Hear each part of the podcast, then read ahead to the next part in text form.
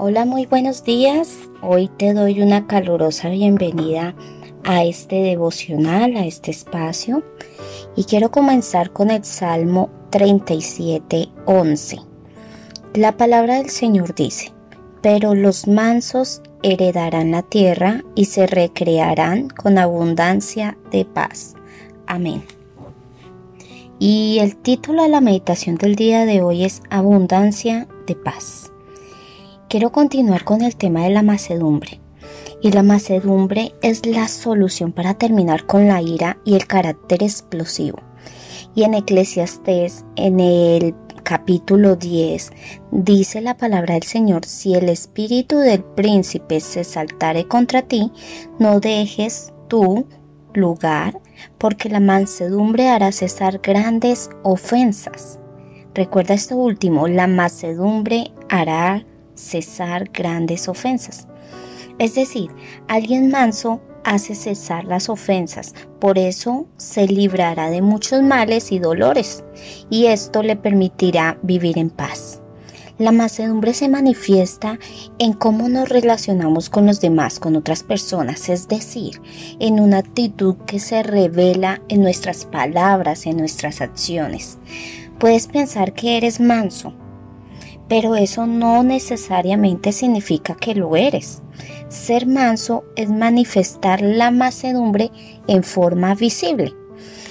Alguien podría quizás preguntarse, ¿No se supone que un cristiano debe ser manso? Y la respuesta es sí.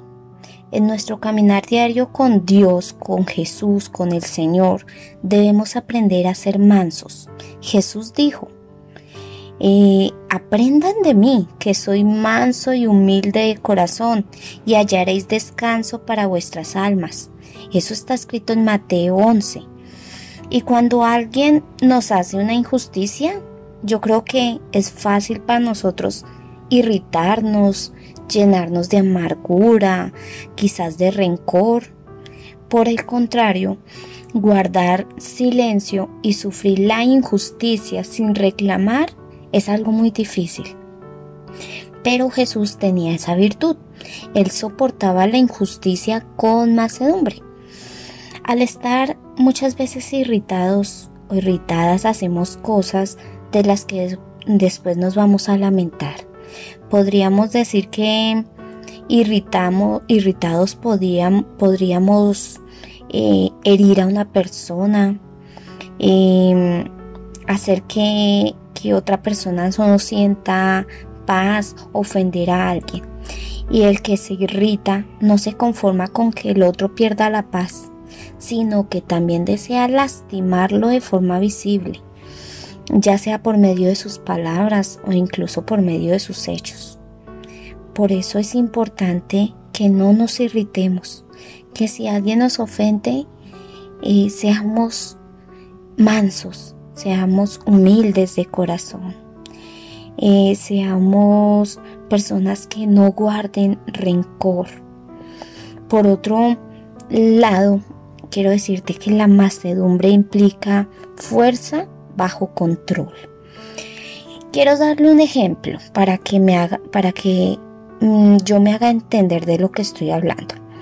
Imagínate un caballo, un caballo salvaje que ha sido domado, ¿sí? Que ha pasado por ese proceso. El caballo todavía tiene el mismo poder que cuando era salvaje, eso no se le cambia pero ahora su fuerza ha sido controlada por por el amo, por aquella persona que lo está domando, que lo domó. Eso mismo quiero que seas tú. Nosotros podemos tener fuerza, pero, pero bajo control, ser controlada por nosotros mismos. Seguramente mientras estemos en este mundo, sirviéndole a Dios, alguien va a tratar de intimidarnos, de manipularlos. Pero quiero hacerte una pregunta. ¿Cómo quiere Dios que lidiemos con este tipo de personas?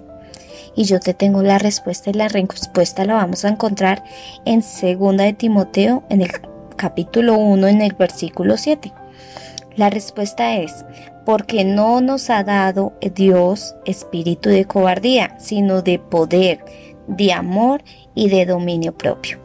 Bueno, para finalizar este, este devocional, quiero decirte que si quieres abundancia de paz, usa el poder del Espíritu Santo para que puedas manifestar el amor de Dios y el autogobierno, es decir, el dominio propio.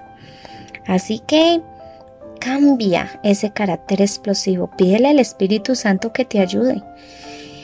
Em, quiero, quiero decirte que yo antes, muchos años atrás, era una persona que me gustaba manipular, que me gustaba controlar, pero he aprendido a través de los años que esto no me lleva a ningún lado bueno, que esto hace que, mm, de que me volviera una persona rencorosa, sin paz, pero ahora que aunque no soy la más experta en dominio propio y aunque no soy la más experta en macedumbre, sé que Dios ha venido moldeándome y aún le falta muchísimo más por moldearme, porque porque año tras año Dios va moldeándonos, va cambiando nuestro carácter, va cambiando nuestra forma de pensar, nuestra forma de hablar, pero recuerda, siempre tienes que estar en comunión con Dios. ¿Qué es comunión con Dios? Hablar constantemente con Él. En tus oraciones habla con Él y pídele que te ayude a ser una persona mansa bueno, ahora sí termino. Con el favor de Dios nos vemos el día de mañana. Chao, chao. Bendiciones.